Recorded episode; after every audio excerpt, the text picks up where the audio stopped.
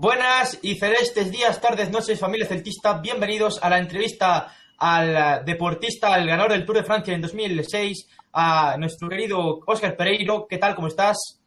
Hola, ¿qué tal? Muy bien, muy bien. Aquí encantado de estar con vosotros y charlar un poco del Celta. Y tenemos como compañeros para el día de hoy Abdón, ¿qué tal? ¿Qué tal? Buenas tardes, aquí estamos, como siempre.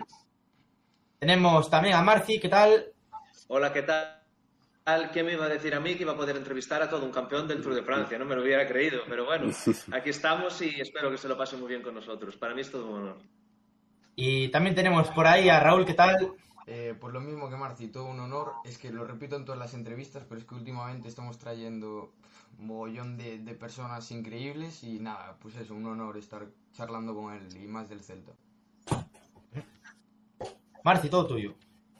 Eh, bueno, Oscar, yo siempre con cada invitado me gusta empezar por sus inicios y para que lo conozcamos un poco, aunque luego nos metamos más en materia del tema Celta. Pero bueno, como ya hemos dicho, tú un ciclista muy importante, campeón de- del Tour de Francia, pero en un principio, según he visto, practicaste ciclocross, practicaste montaña, después bici de ruta, incluso también le pegabas al fútbol, tengo entendido. Eh, después de retirarte como profesional, tienes jugado al fútbol, incluso has competido en rallies. También, también. Realmente yo, Te apasiona muchos deportes y lo que te quería preguntar es qué te hizo decidirte por la bici de ruta, porque ciclocross, montaña y siempre por el monte, pero al final donde triunfaste más en ruta, aunque los otros también tienes campeonatos, por lo que he visto. pues la verdad es que no, no tengo y a la vez sí que tengo una explicación para ello. Eh, probablemente eh, porque mi primera, eh, mi primera licencia de, de deportista es como futbolista. Cuando tenía, creo que eran 10, 11 años, estaba jugando al fútbol. Cuadroque y Miguel Indurain empezaban a los Tour de Francia. Le pedí a mis padres que me regalaran una bicicleta, no sé si en Reyes o por ahí. Me, me regalaron una bici, me anoté a cuatro carreras que había de promoción para captar niños, gané las cuatro. Y, y volví a, a jugar al fútbol el al siguiente fin de semana y perdimos el partido. Y, y para mí era una frustración enorme. Decía, joder, pero si perdimos el partido porque aquel no corría, porque aquel no sé qué, porque aquel no sé cuánto. Y empecé a pelearme yo, yo mi- conmigo mismo con la cabeza y digo, en la bici no necesito a nadie para ganar, puedo ganar yo solo. Sobre todo cuando eres joven. Y, y, y- por, yo creo que por ahí fue un poco eh, que Miguel Indurain ganara aquellos Tour de Francia que fue un boom en España y que después yo, aunque acabé triunfando en la bicicleta, yo creo eh, y sigo pensando que tengo corazón futbolista. O sea, me, me dediqué al ciclismo porque se me dio bien, pero, pero en el fondo siempre tuve. Es más, eh, los primeros que tengo, los primeros trofeos que tengo en casa eh, son de máximo goleadores en torneos de, de fútbol. O sea que, no sé, eh, todo decantaba de que me iba, me iba a seguir por el fútbol y, y acabé en la bicicleta. Bueno, así dentro de, dentro, digamos, este planeta fútbol, ¿no? Que parece que, que, que todo que todo se centra no fútbol, habendo outros grandes deportes. Eh, eh, un pouco difícil os inicios o non ter tantos patrocinadores co, co ciclismo como o fútbol, eh, non hai equipos de barrio de fútbol, pero en cambio non os hai de ciclismo, o sea, son jodidos os inicios. Pues mira, eh, no, no porque justo cuando yo empiezo a correr en bici, que son los años 90, 90 91, 92, Sí, sí. Eh, había, eh, yo, yo vivía en Mos con mis padres, eh, había muchos clubs en Porriño, Pontareas, sobre todo, había muchísima tradición al ciclismo. Club Ciclistas Pol, no, recuerdo que tenía un montón de licencias.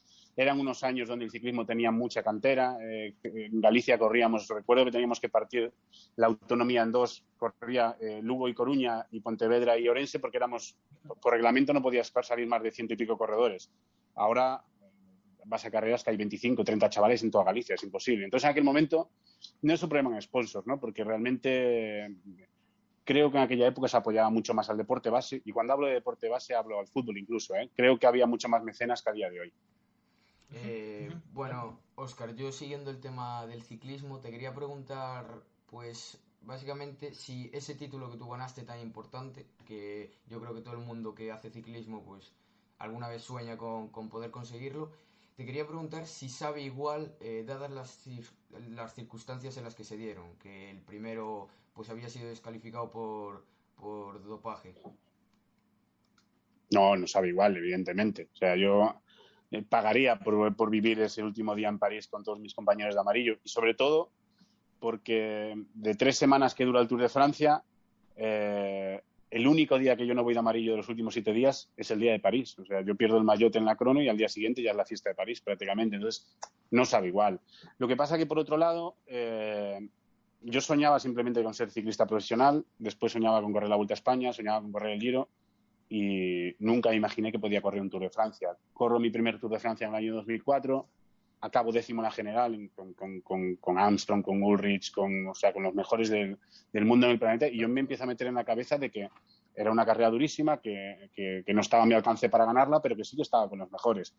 Entonces, no la disfruté igual, y sobre todo eh, cuando se te presenta una oportunidad así como fue a mí, que se presenta una cada, cada 100 años y sabes que no vas a tener otra oportunidad, porque yo era el primero, eh, el primero que, era consciente de que era mi oportunidad, no había otra. yo era un buen corredor para estar entre el quinto y el décimo, pero del quinto al primero hay una diferencia abismal. Eso está para, para, para eh, personas o ciclistas deportistas que nacen con un talento especial que yo no tenía. era, yo era como yo me, me, calificaba que no era, no era bueno en nada, pero no era malo en, todo. Por lo tanto, subía bien, pero no era el mejor escalador, contrarrejeaba muy bien, pero no era el mejor contrarrejeador, y bueno, bajar sí que bajaba bien. Entonces lo que hacía era como una media de todo y siempre eh, me consideraba un, corredor bastante regular.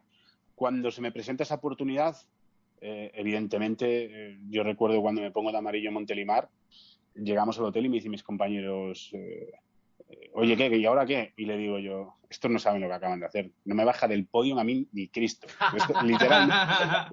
literalmente, literalmente, que dije eso. Evidentemente, yo, también soy una persona que se autoconvence de las cosas para poder llevarlas a cabo. Eh, y yo me fui, a, me fui a dormir ese día mm, soñando con ganar el Tour, eh, pero con la opción real de poder acabar en, el, en el podium de París. Entonces, no lo celebré bien, pero tú imagínate que para alguien que no nace con la estrella de poder ser un potencial ganador de Tour de Francia, vivir todo lo que viví. O sea, al final lo tienes. Y después que en la vida, cuando algo no sale como tú quieres, eh, tienes que cambiar rápido el chip. O sea, por mucho que yo llore, por mucho que me queje, por mucho que piense, por mucho que. No, nada va a cambiar. Por lo tanto, cuanto antes de pasar página y, disfrutarlo de la manera que lo tuve que disfrutar. Por otro lado, digo yo, soy el único ganador de la historia que ganó un tour de dos años. O sea, eso no va a volver a repetirse nunca más en la vida. Y, en el Tour de 2005 llegaste a ganar una etapa, eh, llegaste a, también a tener el premio de combatividad, si no equivoco, ¿no? Eh, ¿cómo, se vivió, ¿Cómo se vivió ese Tour? Pues para mí fue el Tour que más disfruté de todos los que corrí, y fueron unos cuantos, incluso por encima del maillot amarillo y demás. ¿Por qué? Por, pues porque la verdad, y a veces puede sonar un poco prepotente y más en mí, que ya la gente, que, si es un chulo, que si no sé qué, que no sé cuánto, no, yo lo, yo lo voy a decir como yo lo sentía.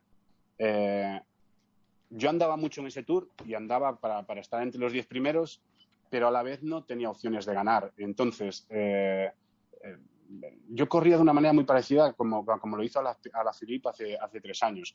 Andas casi, andas casi tanto como los que van a ganar el tour, entonces a la hora de meterte en escapadas y demás era súper sencillo, entre comillas, sencillo. Yo dejaba que hiciera una escapada y cuando yo quería, que eso es la leche, poder decirlo alguna vez, y solo me pasó en ese Tour de Francia, cuando yo quería me metía en la escapada y estaba en, estaba en faena con, opciones de ganar etapa, de, disfrutar.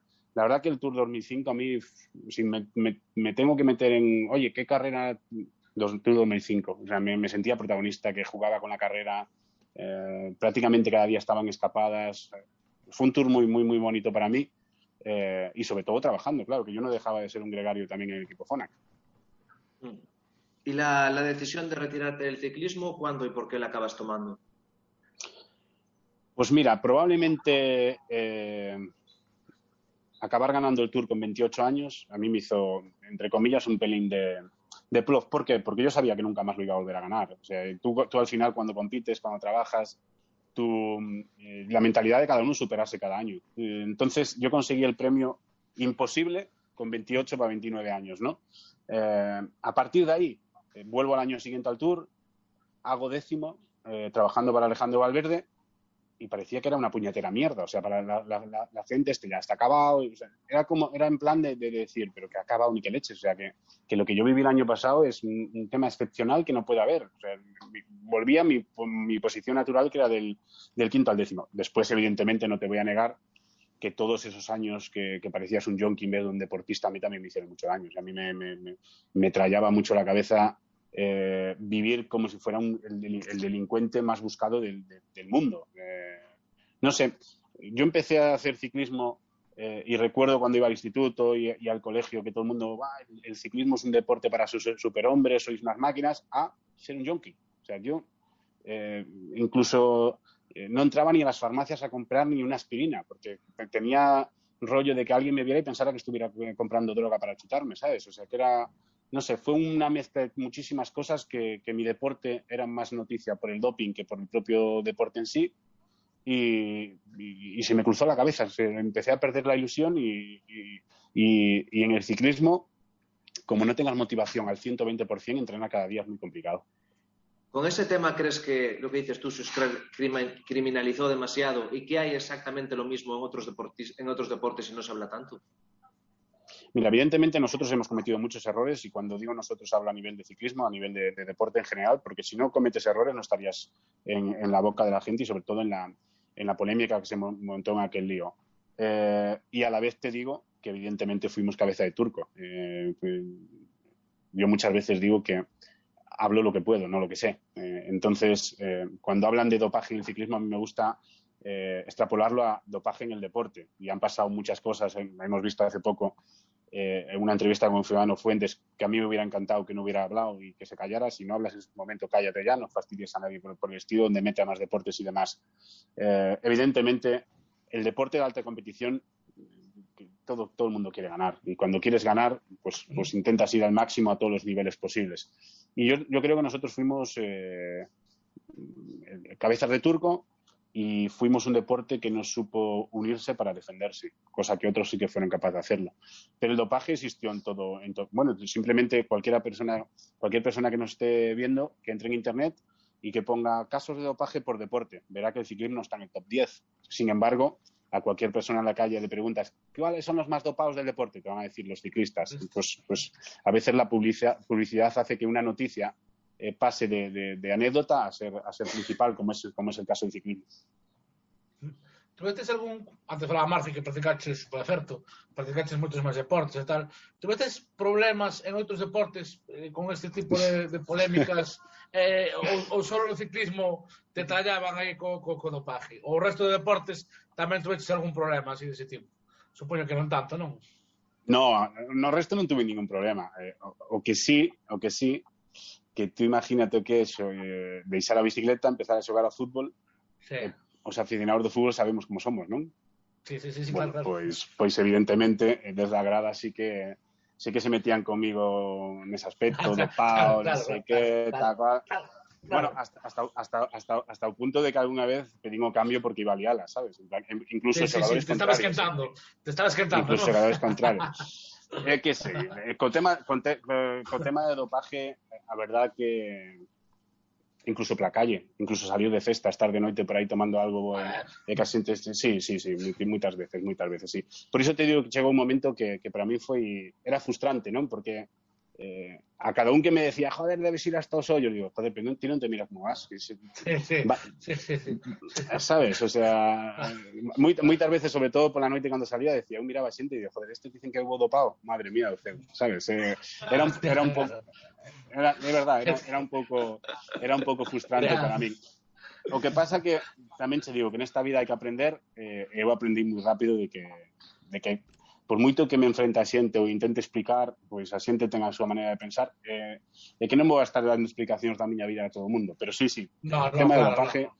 o tema do dopaje é un tema que por, por, por ter sido ciclista vai acompañarme toda a miña vida, o sea, eu vou mañan a unha, unha cena con calquer lado, eh, oye, tal, va? todo o mundo pregunta, eh, é un tema sí, sí, sí, é un sí. tema que teño que levar con ele. Eu envidio, eu envidio, por exemplo, Eh, por exemplo, cando, cando dá positivo Urpegui, todos a unha mesa aplaudindo Urpegui, inocente, Urpegui, inocente. Urpegui. Claro. No, mm, o ciclista eh, é culpable hasta que sí. demostre que é inocente. Eh, sí, ese é un sí, tema sí, moi jodido, sí, sí, moi, sí. moi jodido de levar, eh, porque tú cuando tes que desmontar eh, unha verdad, poderá desmontar con probas, pero cando alguén minte ou te, te acusa de algo que non fixeches, é moi complicado poder demostrar. Demont... Mira, eu teño, teño unha anécdota Cando, cando corría en bicicleta íbamos un día perdidos por eh, hacia Moscós ou París, cerca de avión, eh, paramos nun bar, facía un frío que te cagas, no inverno íbamos Marco Serrano eu e, e dous máis, eh, paramos nun bar a tomar un, un café con leite, xa levábamos cinco horas de bici, quedábamos, quedábamos dúas, estábamos tal, e uns señores ali maiores, jubilados, xa bastante maiores, pois empezaron, oh, ciclistas, joder, que frío que fai e tal, e, e, e un deles, sin saber que eu era eu, dice, joder, iso tens que botar un pouco no droga aí dentro como fallo Pereiro para andar tan rápido. e eu, eu mirei no en plan, que non, non vou decir nada, sabes? Porque Seguro que no sabía que eras tú el capullo. No, no, no, no, no, no, no sabía, no sabía. Si no, no porque diría- al salir, si no diría- no porque al salir se lo dijo Marco Serrano. Le, le dijo así, señor, cuando habla tiene que enterarse quién está a su alrededor, porque de quien estaba hablando usted era aquel chico que está allí.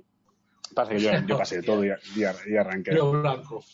Bueno, Oscar, eh, yo te quería preguntar relacionado con esto. Dijiste que perdiste así un poquito la ilusión y que eso fue pues un motivo para retirarte. Entonces yo te quería preguntar si eso fue también motivo para que dejases de andar en bici o actualmente también coges la bici usualmente y pues sigues practicando este deporte.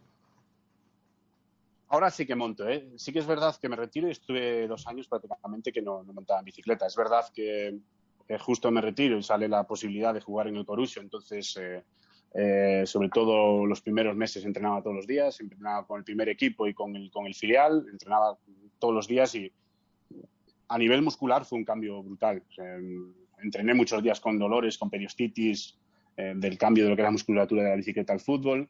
Lo que pasa que por en medio me salió una, una oferta de correr la Titan Desert, por ejemplo, y me fui a correr sin entrenar en bici. Y la hice bastante bien. Eh, volví a jugar al fútbol y prácticamente estuve dos años sin montar en bici, pero después volví poquito a poco, poco a poco y sí que monto en bici ahora, sobre todo porque gran parte de las cosas a las que me dedico ahora, aparte de los medios de comunicación, pues um, hago business con diferentes empresas, por lo tanto tengo que participar en muchas marchas cicloturistas con clientes, hacer salidas, etcétera. Entonces, eh, por trabajo y por placer. O sea, ahora yo no, yo no, no nombro la palabra, yo no entreno en bici, yo salgo a disfrutar de la bici. Y hay años que ando más, años que ando menos, pero sigo, sigo montando en bici. Ujú. Eh, Oscar, tú hiciste tus pinitos en la, en la COPE, ¿no? Cuando, de- bueno, cuando estuviste también en el Corusio después. Y, y después eh, llegas a punto pelota. Eh, al final, eh, ¿qué, qué te atrajo de, de esa propuesta que te hizo? No sé si te lo hizo Josep personalmente, ¿qué, qué fue lo que, lo que sucedió allí? Pues mira, eh, antes de la COPE empiezo, como dices, Josep, un día estoy en Madrid, que estábamos jugando aquel partido que había contra la malaria que organizaba Nadal y Casillas, y acabamos el partido, nos fuimos a cenar todos y, y Josep, que es- que estaba en aquel momento en punto pelota, pues manda una cámara pues al, al restaurante donde estamos y, y empieza a entrevistar pues a diferentes personajes de los que estábamos allí y uno de ellos es a mí, que creo que aparte era Irene Junquera, la chica que mandó para, para entrevistarnos. E Irene, cuando acaba la entrevista, me dice, oye, eh, me dice Josep que te quiere llevar un día al plató y hacerte una entrevista allí y tal. Nos fuimos a, eh, pues a la semana o semana y pico me llamaron, me invitaron al, al programa. Eh, nada, me hizo una entrevista, acabamos, eh, acabamos dos y pico así, nos fuimos a tomar algo por ahí por la noche y yo no sé qué cojones le dije que dijo, cuando quieras tienes trabajo conmigo. O sea, que, que- que fue una cosa... bueno. Sí, bueno. y, y no sé, me, me dijo que tenía una forma de expresarme muy natural, que tenía mucha personalidad, que, que por mucho que me criticaran yo no cambiaba nunca mi forma de ser, que tenía mis valores. Y, y la verdad que, que, que llevo ya con él pues desde el año... de- en el 2007 fue la primera vez que fui, pero ya trabajando sin parar desde el año 2010, ya llevo 11 años. Y la COPE, empiezo a trabajar en la COPE, el año que me retiro la bici justamente fue cuando eh, Paco González, eh, Manolo Lama y Pepe Domingo se van de la SER a la COPE. Y entonces tienen que formar todo un equipo nuevo de, de comentaristas y, y, bueno, me llaman y me dicen si quiero unirme al, equipo de comentaristas de la COPE para, para retransmitir ciclismo y tal y cual. Pues eh, le dije que sí, que me probaran, que tal y cual. Eh, me preguntaban, ¿pero cuánto vas a cobrar? Y dije, no, no voy a cobrar nada. Yo quiero que me veáis, que, que yo me sienta a gusto, que, que os guste a vosotros y a partir de ahí ya veremos, ¿no? Hice la vuelta a España y, y- un día me llamó para no sé qué, algún, algún partido que jugaba el Celta. Me dijo, "Joder, ¿podías entrar algún día también con el fútbol y tal? Y, y un día entré con el fútbol y me dijo, Paco, chico, tú también tienes que retransmitir el fútbol con nosotros. Y, y hasta hoy, y hasta hoy, que la verdad que, que- que estoy encantado. Bueno, pues una vez repasado lo que es tu trayectoria y tu trayectoria profesional, ya nos vamos a meter un poco en lo que viene siendo nuestro querido Celtiña. ¿Puedo, puedo hacerle Y una te- pregunta? Ah, porque aquí se habla, Ah, aquí se sí, habla vale, del Celta, vale. ¿no? Claro, puedo hacer ¿Qué? una Sí, sí, pregunta sí, del claro. ciclismo que me quedó la curiosidad. Es una pregunta muy sencilla. Eh, Te quería preguntar, Sí, Oscar, claro. eh, si se disfruta más saliendo sin presión, o sea, saliendo, por ejemplo, a montar en bici un día cualquiera o de entrenamiento, o se disfruta más en una carrera, como es una etapa del Tour de Francia. Es la curiosidad. No, correr mola mucho. Correr mola mucho, correr disfrutas. lo jodido para correr es entrenar. O sea, realmente lo, lo fastidiado es prepararte para. Eh, yo estoy convencido que a un futbolista le encanta jugar al fútbol. Los partidos, a muchos les cuesta entrenar, pero, pero la competición en sí, el público, y más que el Tour de Francia, no hace falta ni que te motives. Con la cantidad de, millones de personas que hay en la cuneta, es, que vas con la piel de gallina todo el día. Eh, no, no. y sobre todo cuando estás en forma, el nivel de disfrute comparado con lo que sufres, que es una barbaridad, lo compensas. sin duda, competir. Vale, vale, gracias. Bueno. ¿Alguien más tiene preguntas de ciclismo, de comunicación antes de pasar al Celta? Bueno, yo tengo, yo tengo otra. Sí, tengo Por favor, Javi, Javi, dale, Javi. Eh, yo, yo, Oscar, te quiero preguntar que es una pregunta. A mí me gusta mucho el ciclismo, sobre todo las etapas de, de montaña, las que son más de sprinters.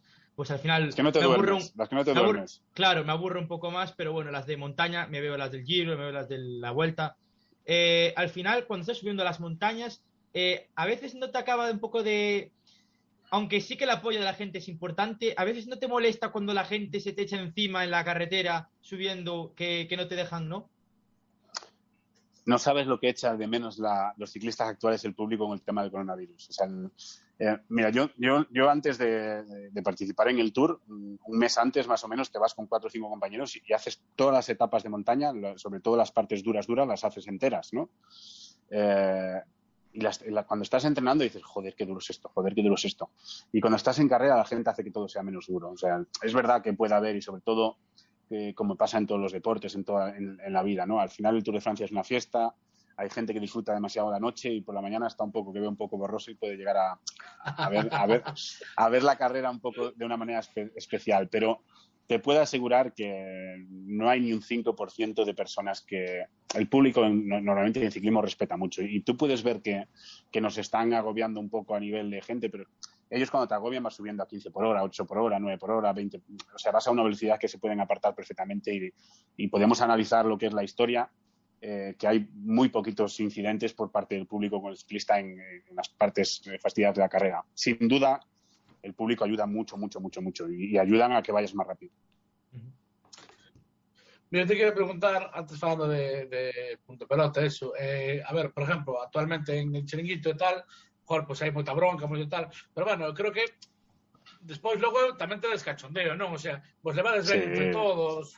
Sí. Ou, ou se hai peña que non se leva a contalo, hai peña que non se... Non. Supoño que habrá borroña en general, non? al final somos todos amigos, levámonos todos moi ben, claro. Eh, de vez en cando pois pues, vamos a comer xuntos, cenamos xuntos, vamos de festa xuntos, Exacto. o sea, somos, somos amigos, pero Exacto. isto é igual que cando te xuntas con 30 personas, eh, ao final pois pues, hai un que discute de política, outro con fútbol, outro claro. con non sei que, cada un dice o sí. que quere aquí, pero a partir de aí, evidentemente, como en toda na vida, hai, hai con xente que te bebes moito mellor con outros que te levas simplemente ben, pero mm. eh, o sea, que eu penso, que, que eu sepa, polo menos non trascenda o tema personal, é un tema que se queda aí, eh, eh, punto, ¿no? Cada uno dice lo que quiere. Leva como si fuera un grupo de amigos que se juntan y hay un de Madrid, otro de Celta, otro de Depor, otro de Betis, otro de Sevilla. Pues va a haber, va a haber hostias de seguido, pues esto es lo mismo. Acaba ahí, los pues, programas son tan histriónicos como en el programa. Los, A ver, hay de todo. Hay gente que es supernatural hay gente que evidentemente tiene un... tiene no, porque aquí no hay, aquí no hay guion. O sea, aquí cada uno hace lo que quiere, como quiere, dice lo que quiera. Nadie te prohíbe que digas nada, pero evidentemente tú puedes pensar que, Soria no va así por la calle. O, sea, o, que, o que Roncero no, o que, Roncero de Madrid Montena castellana. Pero, pero, pero cada uno tiene, cada uno tiene su forma de ser, más que su personaje, su forma de ser. O sea, es un, programa. Mira, a, Pedrerol muchas veces le dicen, oye, a mí, joder, es que parece el Sálvame. Y Josep siempre dice, no, no, nosotros empezamos antes que el Sálvame. Por lo tanto, el Sálvame nos copiaron a nosotros. A ver, es, una tertulia que puedes ver que es un grupo como un grupo de colegas, aparte de informar y, aparte de, todo lo que se hace, pues es, un grupo de, amigos que, debaten sobre, sobre fútbol y que tiene algo que es la leche, que encima la gente lo ve, que es lo bonito de todo, ¿no? Porque cuando debates y sabes que no, hay nadie detrás, pues es fastidiado. Bueno, empezamos ya con lo del Celta, Marci. Si quieres, empieza tú con la pregunta que tenías. Vale, nada, yo te quiero eh, preguntar de dónde te viene la afición por el Celta en concreto, si era algo de familia. Eh, ¿Cuáles son tus primeros recuerdos con el equipo y algún partido que te haya marcado para hacerte aficionado? Que hayas dicho esto. Buena pregunta y primera hostia para los que me califican de no celtista. Esta, esta es la primera ya. Por favor. Mira, la, primera foto que yo tengo con un equipaje de fútbol, eh, llevo un traje del Athletic de, Bilbao. Probablemente, probablemente, porque yo nazco en el año 77 y serán los años donde el Athletic Bilbao ganó aquellas ligas, las copas, etcétera, etcétera, ¿no? los años de la gabarra, yo creo que fueron por ahí. Y entonces mi abuela, eh, mi abuela en una, en una noche de Reyes le regaló a cada nieto un, equipaje de fútbol. A mí me tocó el del Athletic Bilbao, a mi primo el de la Real Sociedad, a otro de Madrid, a otro del Barça, etcétera, etcétera. Eh, yo en mi casa, de pequeño, eh, no teníamos, eh, o sea, mi, abuelo y mi padre, bueno, mi padre aún no sé a día de hoy de qué equipo es. Yo pensaba que era del Barça, pero no sé de qué equipo es a día de hoy todavía. Es muy yo cuando hago es muy, os comento ahora el por qué y, por qué tal. Entonces, en mi casa seguía, porque yo viví muchos años con mi, con mi abuelo, con mis abuelos, en mi casa mi abuelo era madridista a, muerte. O sea, él no había ido nunca a Balaídos, vivían en Porriño, y la primera vez que voy al Celta me llama mi padre a ver precisamente un Celta Real Madrid. Mi padre trabajaba en Citroën y le habían dado unas entradas y, y, me llevó, creo que fue el famoso, que, aquel con, con Bullo, ¿os acordáis? Eh, que Bullo coge el balón fuera del área. O, bueno, yo recuerdo que era Madrid y estaba jugando Paco Bullo de, de, portero. Ese fue el primer due que fui a, a, a Balaídos y fue el primer día que empecé a interesarme también por el, por el Celta y a seguirlo como tal como forofo, forofo, forofo, forofo, eh, evidentemente ahí, eso yo puedo tener ahí, no sé, ocho años, siete años, o entre ocho y nueve años más o menos, cuando yo fui la primera vez a Balaidos.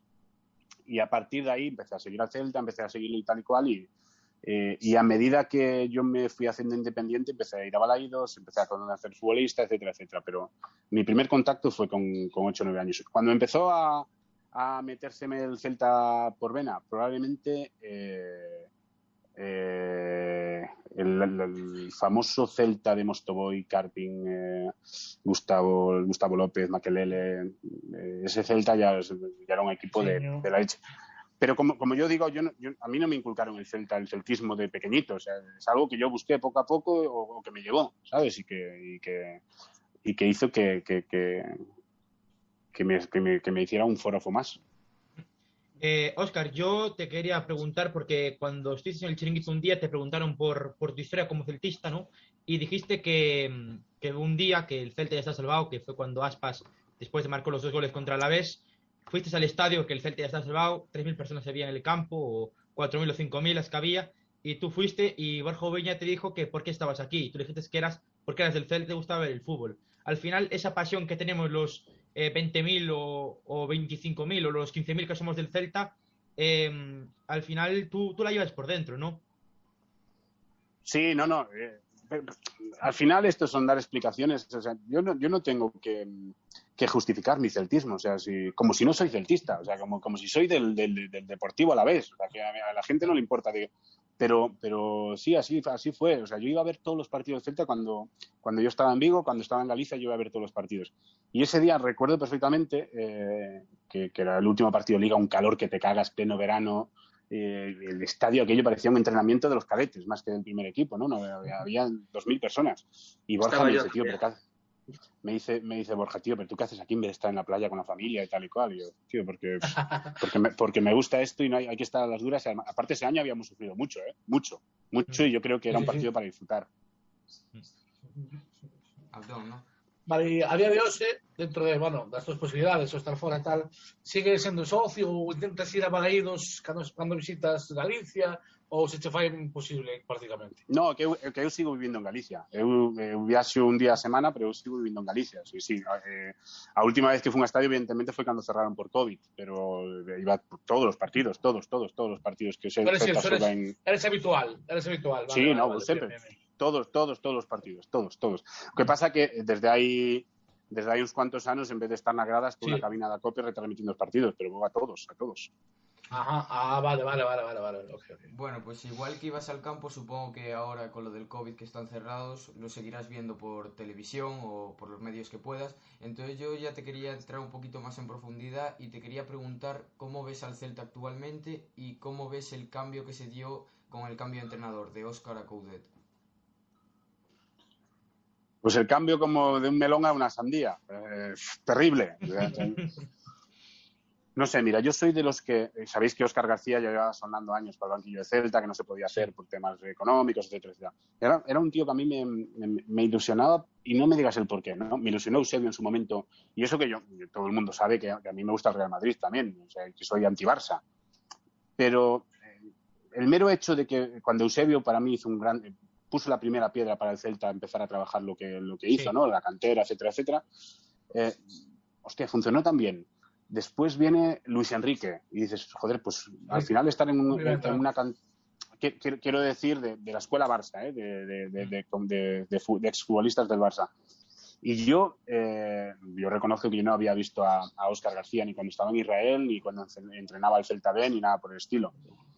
O al Celta Juvenil, perdón, ¿no? Entrenó al Celta, al Barça Juvenil. Barça Juvenil. Sí. Eh, no, no, no, lo vi. Pero el, mero hecho de intentar eh, pensar que podía asimilar un poco su manera de trabajar a Luis Enrique, a mí me ilusionó muchísimo pero la decepción fue muy grande también porque yo, yo, yo, tenía, yo lo tenía como que iba, a hacer un grandísimo trabajo y se sufrió muchísimo. Eh, el, cambio, mira, yo eh, recuerdo que salió la etapa de la Vuelta Ciclista España eh, de Moss en noviembre por ahí y estoy con Chávez y con el presidente Mourinho y aún no estaba el Chacho con desfichado y le digo, tío, nos vais a acabar con el corazón, esto es un sufrimiento y que, que lo estamos viendo, pero por, ¿por qué una vez que ves que la cosa no funciona se tarda tanto? ¿no? En, si al final vas a tener que pagar o negociar la, restricción del contrato exactamente con el entrenador, ¿para qué alargar un partido más esta penuria? Porque yo no creo que haya nadie oh. que disfrutara ni un partido de, con Oscar García en el banquillo. ¿no? Primero, estilo Barça. Llega al Celta, defensa de cinco. Eh, defender, o sea, el equipo era un desastre, ¿no? Eh, estabas intentando rezar para meter algún gol y poder ganar los partidos. A nivel defensivo, encima, que al final consiguió arreglar un poco el nivel defensivo, pues que, salías defendiendo y salías palmando igual. Eh, marcabas un gol y a defender para intentar ganar el partido 1-0 y acababas palmando 2-1. Eh, para mí fue una, tortura. Y ese día me dice tanto Carlos Mourinho como, como el director general, como Chávez, me dicen, tranquilo que vas a disfrutar en breve. Ya lo tenían hablado con, Chávez, con, con Coudet, con el Chacho joder, yo le dije, difícil darle vuelta a esto. Y le decía yo, joder, es que tenemos un equipazo, es que solo nos falta correr igual que el rival para ganar, porque tenemos un equipazo. Pero el equipazo, si no bajas al barro eh, y sobre todo cuando las cosas no funcionan, es complicado. Y me dijo, tranquilo que ya verás. Y la verdad que yo creo que nadie, ni el mejor de los analistas a nivel mundial se podía imaginar que un entrenador pudiera cambiar tanto la mentalidad del equipo en una semana, porque es verdad que el equipo empezó ganando y ganó cinco partidos seguidos a partir del, segundo, pero es que en Sevilla, si ves el partido contra el Sevilla en Sánchez Pizjuán, eh, acabamos perdiendo creo que es 4-2, pero es que ese partido se pudo ganar, se pudo ganar perfectamente, o sea que eh, no sé, no sé, pero me encantaría algún día estar con el Chacho y decir qué cojones tiene para poder hacer tan buenos a unos futbolistas que eran buenos y parecía que lo tenían olvidado. Y bueno, realmente ese tampoco cuenta porque no estaba en el banquillo y tampoco ya mucho tiempo. O sea, que ese, entre Sí, pero el equipo ya tenía, el equipo tenía otra actitud. Y después para mí que hizo una cosa muy, para mí hizo una cosa muy inteligente. Poner a, cada jugador donde rinde. Porque tú al final, Oscar, Denis Suárez en bandas. Y Denis Suárez lo necesitas por dentro, organizando en el medio campo. Pues Denis, Denis en banda, salvo aquel año en el Villarreal donde despuntó, o sea, es un jugador que yo lo veo mucho más para, para, para adentro, ¿no? Bryce Méndez, la libertad, otra vez. Bryce también con Oscar por banda. Bryce no tiene velocidad, tiene mucho toque y tal, pero Bryce tiene que estar mucho más cerca del delantero. Después, a Aspar dejarle que haga lo que quiera y ponerle un delantero a su lado, que es lo que necesita él para, para, para tener los espacios que, suele crear y, participar en la creación del, de tal. Y después, para mí, una cosa muy clave, que ya estaba antes. Creo que Tapia es el jugador eh, clave en este equipo. Eh, cuando falta Yago cuando falta Yago, evidentemente el Celta pierde frescura, pero cuando falta Tapia, y lo vimos, ¿eh? que cuando estuvo por baja por sanción, eh, que estaba todavía Okai, eh, no, tiene ni punto de comparación. Eh, hmm. Para mí esas son las claves, poner a cada uno en su sitio y hacer funcionar a cada uno en su sitio y darle confianza, hacer un equipo 11 tipo, porque tú puedes, un día puede entrar Fran Beltrán, puede entrar Ferreira, puede entrar quien quieras, pero tú ves que él trabaja con 11 jugadores, que al final es muy político decir, no, no, aquí tenemos a 22 y todos van a jugar, sí, perfecto, pero tú tienes que tener un 11 tipo y decir, puedes cambiar una o dos piezas según eh, al equipo que te enfrentes y demás, pero tú tienes que tener un 11 tipo con el que trabajar. Yo creo que esa es la gran clave. Darle confianza a los jugadores, poner a cada uno en su sitio y, sobre todo, bajarlos al barro, a correr. Mira, ¿qué opinas eh, antes así, antes de fuera de cámara, pero bueno, ahora para, para que vese todo el mundo, Que opinas da, da Operación Retorno de Santi Mina eh, eh, e, e Deli Suárez e tal? eu creo que me ilusionei como todos. Eu, eu ilusioneime como todos no seu momento, non? O que pasa é que eu tamén creía que era prematuro cando a xente dicía, bueno, temos equipo para Champions, para pa entrar en Europa. Eh, eu dicía, joder, son moi bons, sinten o corazón do Celta, van a aportar moitísimo, pero non deixan de ser xogadores que son algúns deles descartados por, por os equipos, eh, eh, que non son uns talentos a nivel mundial como tal, non? Exacto evidentemente son muy, muy vos, muy vos, muy vos. Todos os que viñeron foron moi vos, pero eh, creo que o ambiente que lle creamos todos alrededor de pensar que iban a xogar solos e que o equipo tal, non lles fixo ben a eles tampouco, porque no momento que empezaron a correr e a, e a presionar e a, a esa eh, presión tras pérdida que, que estamos mirando que fan con Coudet que antes non facían, o equipo funciona. Por qué? Pois probablemente por iso. Era moi vos, pero no fútbol actual non vale con ser vos. Eu Eh, eh estou seguro que un dianteiro centro, por exemplo, tipo Romario, a día de hoxe seguiría marcando goles. Pero un mediocampista eh, dos de antes, dos de hai 20 anos, eh, a día de hoxe, se non se cuidaban como se cuidan a día de hoxe, eu creo que non iban a funcionar. Por iso, a veces, creo que é injusto eh, valorar ou comparar épocas, non? Porque para min, os 22 futbolistas de cada equipo, primeira, segunda, terceira e incluso segunda B, son atletas a día de hoxe. É moi difícil eh, miralos da maneira que vivían os futbolistas eh, hai 20 anos, non? Era un fútbol diferente. Por lo tanto, eh, cando tes calidad e corres como rival, evidentemente xogas. A día de hoxe creo que foi un acerto enorme. Pero é que pe, Brais Méndez, por exemplo, meu veciño de Mos, eh, vai a selección española que é a primeira convocatoria e parece que desaparece do mapa, parece que se olvidou de xogar ao sí, fútbol, non? Sí, sí, es, sí, es, sí, simplemente era xogar nunha, nunha posición que non é a túa perder seguramente os catro primeiros balóns que, que perdes, perdes confianza, etcétera, etcétera, entrou nun bucle Brais, Denis Suárez sí. parecía que non sabía xogar ao fútbol tampouco. Eh, o, o único que tes aí que sempre... Ta... Eh, recordaros tamén que, que o teño tamén idolatra, Hugo Mayo. Hugo Mayo levou dos anos que non parecía futbolista que, que era Hugo Mayo. E ahora mismo está a un nivel outra vez enorme. O único que máis tal é Iago, non? Porque Iago é Iago, pero sí. o resto do equipo parecía que se habían olvidado de xogar ao fútbol. Vale, Óscar, eh, de aquí final de temporada eh, quedan nueve partidos. Eh, ¿Cómo crees que va a quedar el Celta a final de temporada? ¿Octavo, como estamos Uy. ahora? O... Uy. A ver, a mí, a mí, me hubiera encantado o me, me, me, encantaría que pudiera pelear por esa séptima plaza, pero eh, Villarreal es un equipo que no suele fallar, que acaba las temporadas bastante fuerte. Eh, encima la Real Sociedad también está ahí, pues eh, con ese séptimo y no sé, no sé. Yo ojalá que acabemos en, para, para UEFA, pero si acabamos octavo no es malo.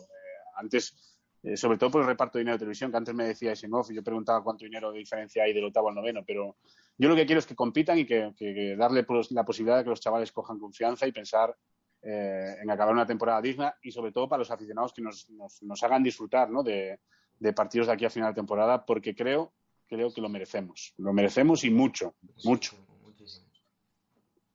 Vale. Bueno, Oscar, eh, rápidamente, yo a todos los futbolistas del Celta que pasan por aquí, le pregunto por el mejor jugador con el que han jugado. Y a ti te voy a decir que ya que... También me lo puedes preguntar, ¿eh? ¿Qué? También me, lo puedes, también me lo puedes preguntar. Yo, uh, sí, no, pero como tú eres un aficionado y has visto muchos Celtas y muchos Celtas buenos, quería que cierres los ojos y me digas un once ideal de todos los jugadores que has visto en el Celta, que seguramente Hostia. sean los de tu época de Mostoboy con aspas arriba. Hostia. Pero bueno. A ver, a ver, a ver, a ver. Mira, yo, el mejor, el mejor futbolista encima yo jugué a su lado, como Alexander Mostovoy. O sea, yo, che, yo jugué algún partido organizando el juego con él al lado. O sea, eso es la hostia. 11 de Celta, me va a tirar un poco el corazón, ¿eh? Me va a tirar un poco el corazón. Eh, y, y, igual pongo dos laterales derechos y una jugada a pierna cambiada incluso. Sí.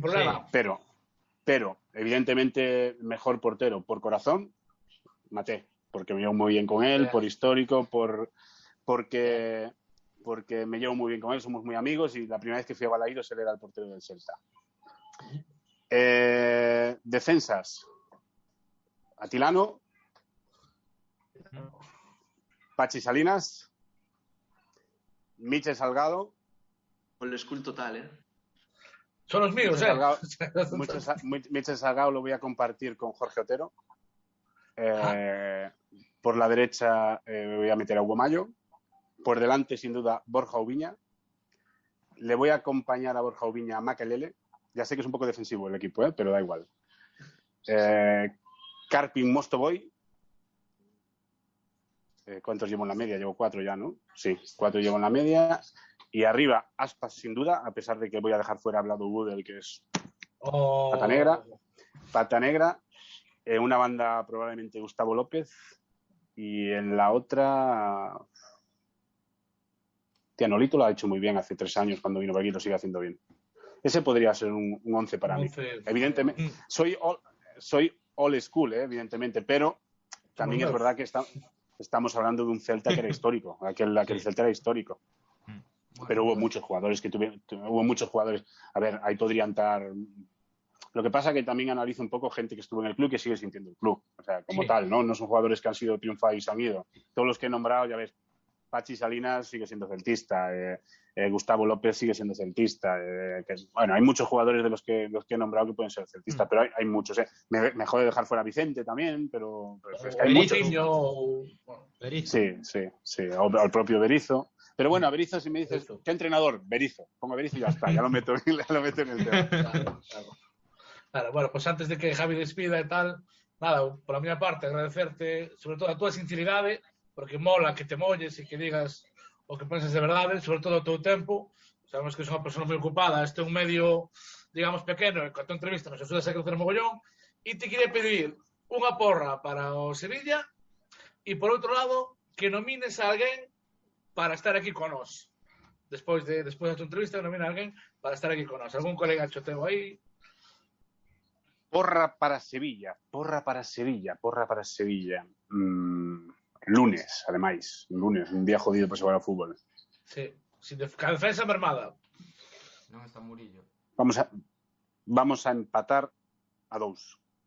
Moi bo resultado. Goleadores, mójate aí. Uy, a ver. ¿Quieres que te diga los de Sevilla también? Como quieras, siéntete libre, Óscar. Santi favor. Mina y Iago Aspas. Santi Mina y Iago Aspas. Para non forzar. Moi ben. Moi ben. E a que nominamos? Tiene que ser celtista, evidentemente. Sí, Molaba. ser imposible, claro, porque Iago Aspas molaba mucho, pero claro, es complicado. Pero non vai a vir, se non vai a poder vir. Alguén que sea viable, que, que poda vir. Claro. Alguien que sea viable, pues Jorge Otero. Jorge Otero. Sí. Notalo. Jorge Otero. Ben. Perfecto. Vale, Bueno, gracias. Pues, Un tío, un tío que sí. sabe, sabe de fútbol y de sentimiento. Pues Oscar, ha sido todo un placer contar con, contigo aquí en el, en el programa, que, que sigas eh, nombrando al Celta en el chiringuito, por supuesto, ¿no? Que le sigas dando visibilidad.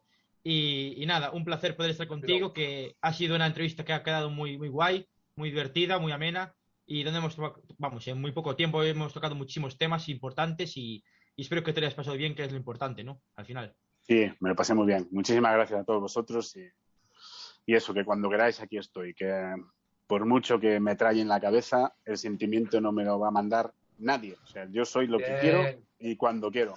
Y soy celtista Bien. porque quiero. Y el carnet no se lo tengo que enseñar a nadie. No, no, no, no, para nada. Bueno, Demostrado. muchas Pues un fuerte abrazo, Oscar. Quedas invitado para cuando tú quieras aquí otra vez. Y nada, un saludo. Ya, Muchas gracias. Chao. Chao.